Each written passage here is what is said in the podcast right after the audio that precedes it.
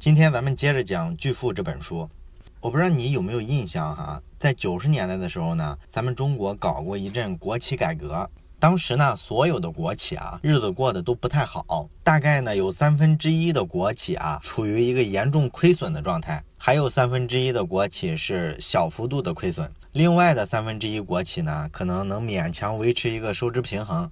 那你说国企老是亏损怎么办呢？那政府就说了，那咱推一个市场化改革嘛，把这些国企啊拍卖掉，很多呢就被国企的领导买走了，因为原先他是国企的领导嘛，那企业要走市场化道路啊，没有人比他更熟悉这个企业啊，所以呢他就把这个盘子接下来了，于是呢这些国企就变成了私有的企业，那这些国企领导呢也摇身一变变成了一个企业家。其实啊，按这种方式形成的企业家啊，有特别多，有很多还挺知名的。你比如万达的王健林，他呢就是通过国企改制变成一个著名的民营企业家的。当然了，他不是九十年代那一波了，他要更早，但是模式是一样的。那这帮企业家呢？他接手这个国企之后呢，第一件干的事儿干嘛呢？就是裁员。因为国企嘛，大家都知道效率特别低，养了很多闲人。所以市场化之后呢，你自负盈亏了，你肯定要裁人嘛。于是呢，就形成了一个著名的九十年代国企下岗潮。当时这个影响非常大，你比如说那时候的春晚曾经演过一个小品，叫做《打气儿》，主演这个小品的呢是黄宏。那黄宏呢就在小品里啊有这么一句台词，他说啊，工人要替国家想，我不下岗谁下岗？然后后来呢，刘欢还创作了一首歌，叫《从头再来》。其实呢，也是在那个时代背景下，特别的为这些下岗的职工去创作的那么一首歌曲，鼓励大家不要自暴自弃，不要自怨自艾，哎，乐观向上，积极开朗。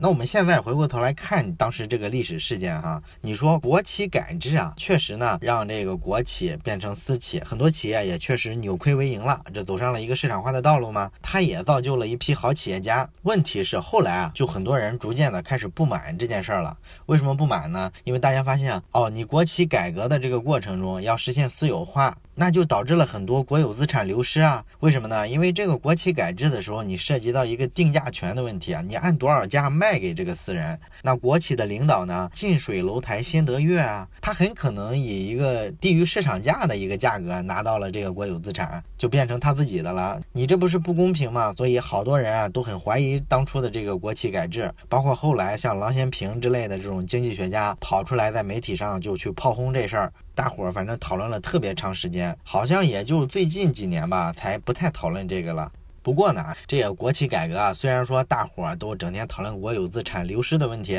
咱们呢都觉得这是中国的特色。实际上呢，这事儿真不是中国的专利，有很多发展中国家最近几十年不是都在做这个市场化的改革吗？都在搞这个自由市场。它这个过程中啊，要经历的很多问题啊，其实跟咱们中国之前经历的类似国企改制这种事儿是一模一样的，大伙儿都有这个过程。你打个比方吧，二零零四年的时候，乌克兰当时最大的一个国有的钢铁厂要实行私有化，它不是要拍卖吗？拍卖之后呢，被谁拿下来了呢？被乌克兰总统的一个女婿以八亿美元的价格把这个乌克兰最大的钢铁厂就收购了。然后呢，这就引起了特别大的公愤啊，大伙儿呢就不满意。后来呢，乌克兰不是出了一个美女总理吗？叫做季莫申科。这个如果你前几年看国际新闻看得多的话，应该就有印象，对吧？那他后来呢，就发动了一个所谓的橙色革命，然后这个橙色革命呢，就席卷了整个乌克兰。于是呢，在二零零五年的时候呢，他们重新组织这个最大的钢铁厂的拍卖，结果呢，拍卖出来的价格是多少钱呢？是四十八亿美元，就是整整是原先那个价格的六倍。那这会儿呢，大伙儿就都明白了，哎，你看当初就是中饱私囊吧，就是官商勾结这种桥段，咱们一点不陌生。乌克兰的这个官商勾结呢，它是搞砸了，还有实际上好多好多没有搞砸的。只要没有搞砸，他通过一个低价拿到了一个比较优质的资产，那对他个人的财富来说，他就是出现了一个特别大的膨胀啊，于是就产生了好多超级富豪嘛，对吧？这个状况呢，发生最多的其实是在俄罗斯，因为俄罗斯这个国家大家都知道，它有丰富的自然资源嘛，是吧？像什么天然气呀、什么镍啊、铁啊。现在的这个俄罗斯好多土豪啊，他其实都是当年啊苏联解体的时候，不有一个私有化的过程吗？那国有资产私有化这个过程，就让好多的土豪啊拿到了这个权利，把这些自然资源都占住了。于是呢，他们今天都成了俄罗斯的寡头。有一个统计啊，二零一二年的福布斯富豪榜上，总共呢大概有一千两百多名亿万富豪，其中有一百一十一名就是刚才咱们说的通过前苏联的这个国企改制变成寡头的。然后呢，像真正咱们理解的技术精英，总共是九十位，金融大亨有七十七位。你看这个数都赶不上搞矿产资源的吧？所以就是说啊，对于超级富豪这个群体呢，你通过国企改制，通过自由市场改革获得财富的这种方式呢，其实比什么谷歌呀搞这个技术革命，或者是说华尔街啊、伦敦金融城啊搞这个金融交易，要比这个东西啊来的更方便、更直接、效率更高。你像现在世界上亿万富翁最多的地方是哪儿？是俄罗斯。俄罗斯的这个亿万富翁啊，他们总财富加起来啊，相当于俄罗斯经济产出的五分之一啊。你看这个比例是不是很夸张？那咱们平行着比较一下，你像美国，它有四百二十四名亿万富翁。美国这四百二十四名亿万富翁占美国经济总体量的百分之十，而韩国呢有二十名亿万富翁，他们的财富呢占韩国年经济产出的百分之四。所以就说啊，俄罗斯的这个土豪啊，他对财富的这个掌控啊，其实呢跟世界上其他国家比起来的话是更严重的。而且呢，二零一二年的福布斯排行榜啊，发现莫斯科是世界上亿万富翁最多的城市，它呢大概有七十八个亿万美元以上的这种富翁，而纽约呢只有五十八个，伦敦呢大概就是相当于莫斯科的一半，三十九个。所以呢，有人就说啊，现在俄罗斯的这个收入不平等现象，可能比俄国沙皇时代还要严重。这是咱们说俄罗斯的状况。实际上，咱们讲的富豪啊，最离谱的富豪是谁呢？是墨西哥大亨卡洛斯·斯利姆。他不是那几年超越了比尔·盖茨嘛，成了新的世界首富。当然，盖茨后来又夺回来了。但是那几年的时候呢，斯利姆啊，他的个人财富啊，到了六百九十亿美元。这个收入呢，就相当于一个普通墨西哥人啊，平均年收入的四十万倍。这个创造了历史之最。咱们去统计整个历史上所有出现过的土豪跟普通人收入的这个差距，这是最大的一次。他个人的财富呢，能够占到墨西哥这个 GDP 的百分之六。而且它业务线特别广啊，也就是说呢，你要在墨西哥啊打个电话呀、抽根烟啊，或者说去坐一趟飞机，你都可能啊需要向斯利姆啊支付几块钱。所以说啊，他在墨西哥的影响呢无处不在。那墨西哥的首都啊有一家饭店，他们甚至在这个菜单上写了一句俏皮话，他说呢，这儿是墨西哥唯一一处不属于斯利姆的地方。你看这么调侃，说明这个斯利姆权力之大吧？那这斯利姆他怎么起家的呢？其实啊，跟咱们这个中国国企改革一模一样，也是靠这个国有经济私有化的这么一个过程。当时呢，他低价拿到了国家拍卖的一些资产，因为他当时跟墨西哥的总统是好朋友嘛，那他就垄断了墨西哥的电信产业。他现在这个电信帝国呢，掌控了墨西哥百分之八十的固定电话市场和百分之七十的手机市场，这是一个标准的垄断。那这个垄断的结果呢，就是什么呢？他对创新的投入比例肯定是非常低的，因为我躺着就能挣钱的话，我为什么有动力去创新呢？然后墨西哥不也是亚太经合组织的成员嘛，就是 APEC 嘛，它是这个 APEC 成员国里面啊，电信专利技术申请最少的。从一九九一年到二零零五年，墨西哥的电信公司呢没有申请过任何一项技术专利。你看这个垄断的恶果。那还有一个后果呢，就是我们都能想到的，就是高价嘛。那墨西哥的企业呢，它铺设手机电路啊和通信电缆啊这些支出的费用，在整个 APEC 国家中是成本最高的。也就是说呢，他们效率特别低，然后呢，把这个价格呢就转嫁到了消费者身上。印度跟中国也比较像，咱们是一九七八年呢开始搞改革开放，那印度呢大概是从一九九一年开始做一个市场化的改革。那一九九一年之前呢，他们呢资产在亿万美元以上的富翁有多少呢？只有一个。那么一九九一年改革之后，他们出现了四十八名亿万富翁，他们在二零一二年的资产总净值占到了印度 GDP 的百分之十四。刚才咱们讲了，美国人家四百二十四个亿万富翁，总的财富才占美国 GDP 的百分之十，所以咱们就可以看出来，这些发展中国家这个财富集中度啊，其实是更高的。而且呢，这种财富集中度跟推行国企改革、推自由化市场改革的时候，这个时间节点刚好是卡上的。这个呢，就反映出这些发展中国家啊，这些超级富豪，他们财富的产生方式啊，往往是跟权力结合在一起的。非常常见的都是裙带关系。那这些例子呢，其实就证明了经济学上的一个名词，叫做寻租。咱们今天经常的听媒体用到这个词儿“权力寻租”，它的意思呢，其实就是刚才咱们讲的这几个例子，就是一种裙带关系，一种明面上的腐败。这些发展中国家的富豪呢，基本上都是打着市场化改革的这么一个旗号，或者说国企改制的这么一个旗号来聚敛财富。而且呢，他们在聚敛财富的过程中呢，把这个权力寻租啊，这个用到了极致，于是呢，就获得了一个超额的利润。这是很多发展中国家的超级富豪们都面临的这么一个问题。那你说是不是这些发展中国家之外，这些发达国家，美国、欧洲就没有这个权力寻租了呢？咱们好多媒体都喜欢宣扬这种东西，是吧？说他们有健全的法治，然后民主选举政治，所以呢，他们能最大程度上规避这些权钱交易，规避这些明面上的腐败。而《巨富》这本书呢，它告诉我们啊，实际上像华尔街啊，或者伦敦的金融城这些发达国家的全球金融中心，他们呢也在寻租，只不过呢，他们的寻租是另外一种状况，他们用的是一个高大上的词儿，叫金融创新。咱们看，在零八年世界金融危机出现之前，整个全球，尤其是发达资本主义国家，都在讲一个词儿，叫金融自由化。就是说呢，它要求啊，监管越来越向宽松的方向发展。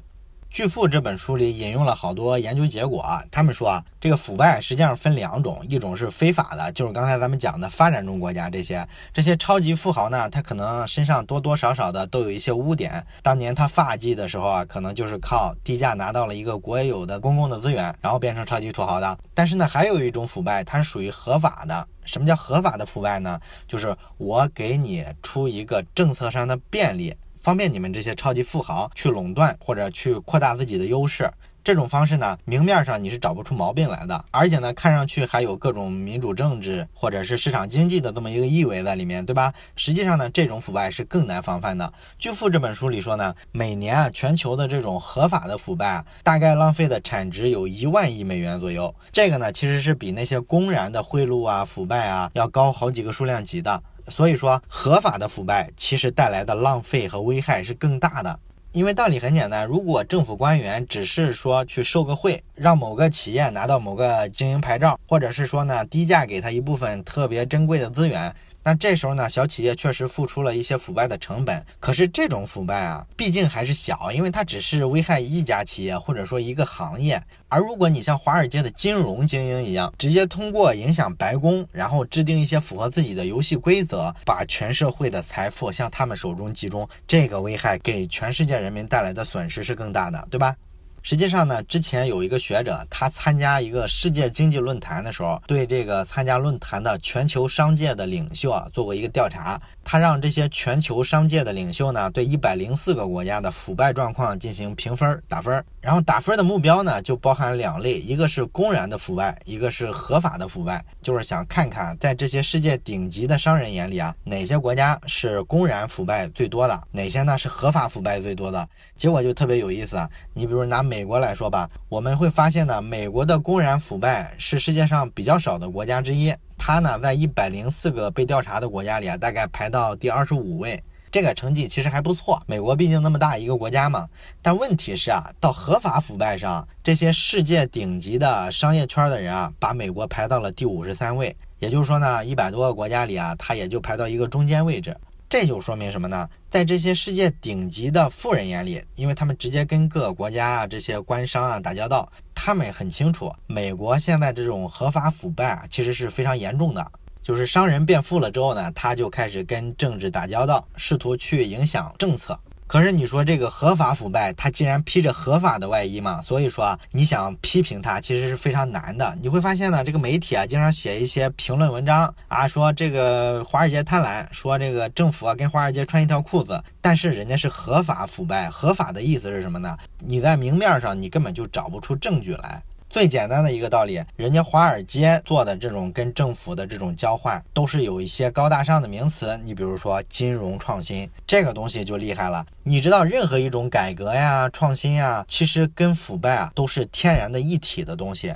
你可以把一个东西说成是改革创新，你也可以把这个东西说成是让一部分人拿到利益，因为所有的改革都是这样嘛。你想想咱们的国企改制，对不对？它确实让国企变得有活力了，有市场化了，很多还扭亏为盈了呢，这是个好事儿。但是另一方面来说，它也造成一部分人啊以比较低的价格侵吞了国有资产，这是个一体两面的事情。你呢很难把这个单独拿出来说事儿，对吧？所以这就导致啊这种腐败啊，它就具有特别强的隐蔽性了。你很难去揭露它。对于这些制定改革的技术型的官僚来说呢，他们也很容易跟这些富豪挤到一块儿去，穿一条裤子。为啥呢？因为你想，可能早期的时候，做改革设计的时候，这些技术型的官僚呢，一般可能都是出于一个好的初衷。那他们做完改革之后呢，他就很容易心里不平衡嘛。因为很简单，我做的改革，然后呢，你们一小部分土豪收入越来越多，你把改革的果子摘走了，而我仍然在拿一个死工资。所以呢，即便你是一个特别正直的公务员，你心里啊也难免产生一种不平衡。假如说这时候一个华尔街的商人跑来给你输送一些利益，让你呢往这个改革的方向继续推进，你很可能啊就会觉得这个事儿，我只是把我以前应该得到的利益再拿回来。这其实是技术性官僚非常常见的一种心态嘛，一种失衡的心态。然后像金融这类的行业产生特别高的收入之后呢，还会造成呢好多监管部门的人就跳槽到华尔街去了，就我下海经商去了。你比如说，美国不是有个金融监管机构叫 SEC 吗？它其实就是美国的证监会。那这个美国的证监会呢，他就做过一项研究啊，他发现呢，一九八零年的时候啊，这个美国证监会的一把手，他的这个工资收入呢，跟这些顶级的金融机构的领导啊，收入差距是多少呢？差十倍。到二零零五年的时候，这个收入差距啊，就变成了六十倍。你说这种情况下，谁不跳槽是吧？我干一公务员多没前途啊！所以这是个很自然的事情。然后现在大学生呢也看清了这种形势。你像现在的哈佛大学的大学生，都是一窝蜂的跑进华尔街找一个金融机构挣一个高薪。而七十年代的哈佛毕业生呢，那会儿啊，他们最一流的工作啊是搞学术，或者是考公务员、干律师、干医生这些活儿，他们认为是比较体面的。你看这个就业的变化，不也反映了金融机构收入这些年的增长吗？那你说金融机构为什么收入增长呢？有两个经济学家啊做过一个研究，他们呢就做了好多模型，来看看这个收入啊到底跟哪些因素有关。那经济学家嘛，他最擅长的就是建模，对吧？他呢就找了这几个变量，像全球化呀、技术革命啊、包括计算机啊、金融衍生品的诞生啊，所有这些因素都放进来，他发现都不如另一个因素对金融业收入的增长助推最大。哪个因素呢？就是金融监管的宽松。他们认为呢，华尔街这个收入的增长，这里面呢百分之四十的原因都是因为金融业监管的宽松造成的。因为华尔街这帮人嘛，大家都知道，他创新能力太强了，他特别需要法律给他一个特别宽松的金融政策，这样呢，他能够发挥他们的创造力，挣到更多的钱。所以呢，咱们去统计一下，会发现从二零零零年到二零零六年这个期间呢，关于加强金融业监管啊，加强这个房地产行业监管的法律啊，通过率在美国是多少呢？百分之五。而放松监管的这个法律啊，通过率是百分之十五，高两倍呢。所以你就可以看得出来，华尔街对白宫的这个影响。自由创新的本质是啥呢？其实就是一个寻租嘛。你像华尔街这种创新啊，它的本质就是不断的规避监管，然后呢，监管呢也是跟它达成一种默契，睁一只眼闭一只眼，很松散。那有多松散呢？咱们想想金融危机的时候，其实就能想明白。你比如说零八年金融危机的时候，金融危机的另一个名字不是次贷危机嘛，对吧？这个次贷的意思呢，就是信用比较差的贷款，所以叫次一级的贷款嘛。那美国当时呢，其实有点像中国的今天，就是房价一直涨涨涨，然后呢，好多穷人呢，他也想贷款买房子呀，可是你信用条件不行啊，你自己也没啥资产，然后过去的这个信用记录也不是特别好，所以呢，正常的银行他都不会贷款给你。但是人华尔街的人聪明啊，人华尔街的银行照样把钱贷给这些信用特别差的穷人，这样肯定会带来很高的风险，但是无所谓，我利息特别高，因为你信用不好贷不到款嘛，那我贷给你，我就多要点利息，这个合理吧？那穷人肯定说合理，好，那银行就办手续。好了，银行就把钱贷给了穷人，然后呢，他们也不会说把这个风险握在自己手里。你毕竟是个信用状况不好的人嘛，所以呢，银行呢很快就把这些贷款啊直接卖掉了，因为债权可以转让嘛。那卖给了谁呢？卖给了证券公司。然后这些证券公司啊就开始变魔术了，哎，把这些贷款各种打包，然后打包成一个理财产品，然后呢把这些理财产品呢再卖给其他金融机构，这样不就把风险分散了吗？然后甚至呢他们还拉保险公司进来，哎，再给你加一层保险。那这么一玩呢，金融圈还有好多信用评级机构啊，他们一看哇，这么多大机构参与进来了，那信用肯定很好啊，于是呢就给他评了一个特别高的分儿。评分越高呢，大家就越跑来买这种金融产品，然后这个游戏呢就跟一个泡沫一样，一直一直玩下去了。结果呢，这个泡沫是越来越大了，但问题是这个游戏要玩下去，房价必须得涨啊，因为房价涨就能确保穷人一定能还得起贷款，对吧？再不济我把房子卖了呗，一定能还上贷款吗？可是如果房价跌了呢？房子的价值比你贷款的额度还低了，那就毁了。金融危机怎么发生的？就是这么发生的嘛。房价开始跌了的时候，这个游戏就玩不下去了。所以咱们看美国这个华尔街啊，玩的这个游戏啊，实在是有点太大，而且这个漏洞是很明显的。可是整个的这个美国政府啊，这个法律啊，对这个东西啊，监管是无比之松。这个呢，就最终导致了整个美国啊，好多普通人的财富啊，金融危机一来，哎，灰飞烟灭了。而且最近这些年，你会发现这些超级土豪啊，不仅仅说想去主动的影响政治啊，影响这些政府，他还想去影响社会舆论。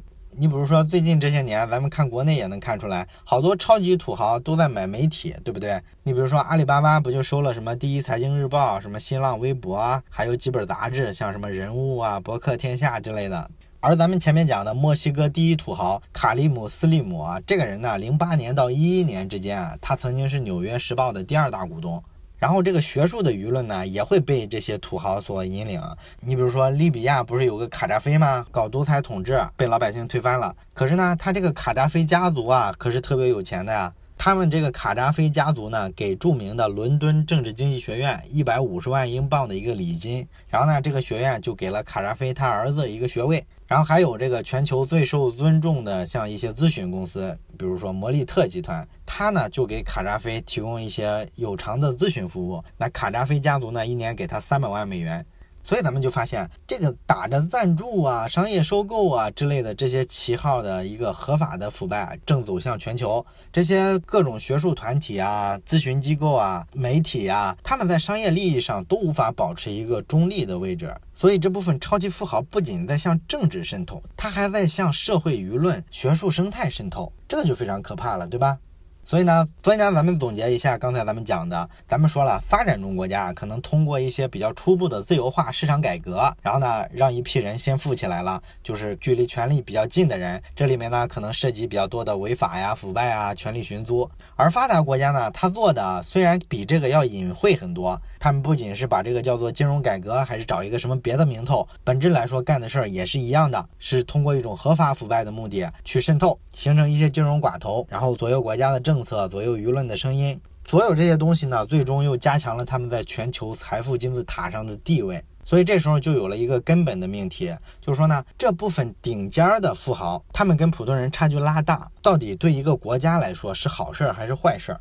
这个地方啊，就得讲一下历史了。你像十四世纪的时候呢，意大利的威尼斯呢，一度是整个欧洲最富有的城市，当时它的财富啊，是英国伦敦的三倍。所以呢，那会儿啊，成立的这个威尼斯共和国啊，是一个非常强大的国家，他们经济水平啊非常之高。那他为什么经济条件会好呢？好多经济学家就去研究，哎，发现他这个经济的核心呀，是一个制度，叫做康曼达协约。这个康曼达协约是个什么东西呢？其实啊，就是现代这个股份制公司的原型，它是一种合伙制。比如说吧，你要远洋航行，啊，出海跟这个对岸的人啊做一个生意，你肯定是冒着生命危险啊，出人出力，对吧？那你就需要分散风险啊。这时候呢，我是一个投资家，那我就把钱给到你，然后呢，我出钱，你出人，咱们合伙回来挣了钱呢，大伙约定一个比例分成。它是这样一种模式，这个其实就是后来的股份制公司的一个原型嘛，对吧？这个模式呢，特别有意思的地方在于什么呢？它把整个社会人员的流动都刺激起来了。于是呢，这个威尼斯就出现了特别特别多的有钱人，有钱人呢逐渐就成为社会精英。然后因为有这个制度的存在呢，这个社会精英的比例啊就扩大的非常多。你比如说，他的社会精英啊可能达到百分之六十、百分之七十。哎，这个就特别像咱们第一期讲的一个橄榄型社会了，对吧？这是非常理想的一种社会结构，大部分人啊比较富裕。所以咱们看，我们如果站在这个威尼斯共和国这个国家的角度来看，国家这时候是受益的，因为这种社会结构最安全，也最富有。可是对于顶级的富豪来说，社会流动其实不一定是件好事儿。为什么呢？因为它意味着这个外部的这些竞争者啊，可以通过社会流动挤进来，成为新的顶级富豪。所以说，这种流动、这种创新会带来破坏力。但是一个国家来说，掌握权力的往往都是些顶级富豪嘛。那威尼斯的顶级富豪呢，就在一九一五年的时候，在威尼斯经济实力达到最顶峰的时候，出了一个政策。这个政策呢，他们叫做闭门政策啊，就是关门的意思。它的意思呢，就是说我要逐步的实现政府的控制，我们发布好多法规，而原先那种股份合作的方式啊，不要了，不准做了。然后这个决定呢，就导致呢，全社会的这个精英人群开始萎缩，超级富豪逐渐变成寡头。但是越成为寡头之后，这个威尼斯整个国家就越衰败了。所以呢，到一五零零年的时候，威尼斯这个人口啊，比一三三零年还要少，也就是说接近两百年，这个城市的这个人口密集度啊、繁荣程度啊，一直在倒退。那到了十七世纪、十八世纪，威尼斯这个城市啊，基本就是不入流了。在欧洲来说，人家伦敦啊、巴黎啊这些城市都崛起了，它跟人完全都不是一数两级了。那这个例子就说明啥呢？它就说明啊，如果贫富差距一直发展下去，任由这个寡头去影响政治，那最终会出现一个结局，就是整个这个国家可能会走向衰败。当然，这个不仅是历史故事啊，它不是说跟现在没有关系。你去看看现在的商业竞争，你就会发现，所有的大企业啊，通常都是在建立自己的防火墙，防止别人打进来嘛。咱们看网上那种阿里巴巴呀、腾讯啊，他们天天在讲的事儿，都是说要建立一个生态链。生态链的意义是啥呢？就是说我内部循环啊，我可以排除外在的竞争者，我不靠你们，不跟你们协作，就能做成很大的生意。你也包括说，二零零八年的时候，股神巴菲特他给这个股东写信啊，巴菲特不是每年都会给股东写一封信吗？那他写信的时候啊，就阐述了一下他这个投资哲学，其中里面就有这么一句话，他说呢，一家真正伟大的企业必须拥有。一条稳定的护城河来保护自己的这个投资资本，获得超高的回报。你看，巴菲特也认同这个逻辑，对吧？那这时候他们的想法其实就有点像当年威尼斯的那些寡头了，对吧？他们制定法律不让别人进来的目的是什么呢？把寡头特权传给下一代，不让外面人来抢。但实际上呢，是做不到的。因为过去的几个世纪，所有的政治战争，大部分时候来说，都是一个新入行者跟这个老的既得利益者之间的一个冲突，对吧？所以呢，你在新老入行者之间画一道护城河，一定不是为普通人的利益服务的。你比如说吧，微软这家公司以前呢一度是全球最受推崇的科技公司啊，特别讲创新。可是呢，它沦落到现在呢，这所有的这些科技极客呀，这些创新型的公司啊，都拿微软当一个负面样本。虽然说它现在利润还很高，可是呢，它建了这个护城河之后呢，确实让比尔盖茨成了亿万富翁。而美国、欧洲的很多商业部门啊，都裁定说你这个是垄断，你这条护城河对其他人都非常有害，并且呢，强制的让微软去拆除一些护城河。这就意味着呢，如果财富的分配继续两极化，这种寡头啊掌握的财富越来越多，然后对政治的控制越来越强的话，整个社会的流动性一定会受到越来越严重的阻碍。而这呢，又跟整个国家的利益、全体社会的利益是不符合的。所以说，我们一定要反对贫富差距，想办法去限制这些寡头出现。这就是《巨富》这本书啊，最后给的一个落脚点。它的结论在这儿。好了，讲到这儿，《巨富》这本书咱们就讲完了。这本书呢，坦白说，它的理论性不是特别强，但是呢，书里给了特别多的实证调查，因为作者是个记者嘛，这种一手的资料特别多。所以呢，讲起来有一点碎，听起来的感觉不是特别好。不过呢，我觉得这本书还是给了我们不少启发，尤其是给了我们一种跟这些简单的情绪宣泄不同的一种理性的思考。我们能理性的想想贫富差距这事儿的逻辑上的悖论到底在哪儿，这个还是对我们有价值的，对吧？好了，感谢你收听这本书。如果你有什么感想，也欢迎你写在下面的留言区。我们下本书再见。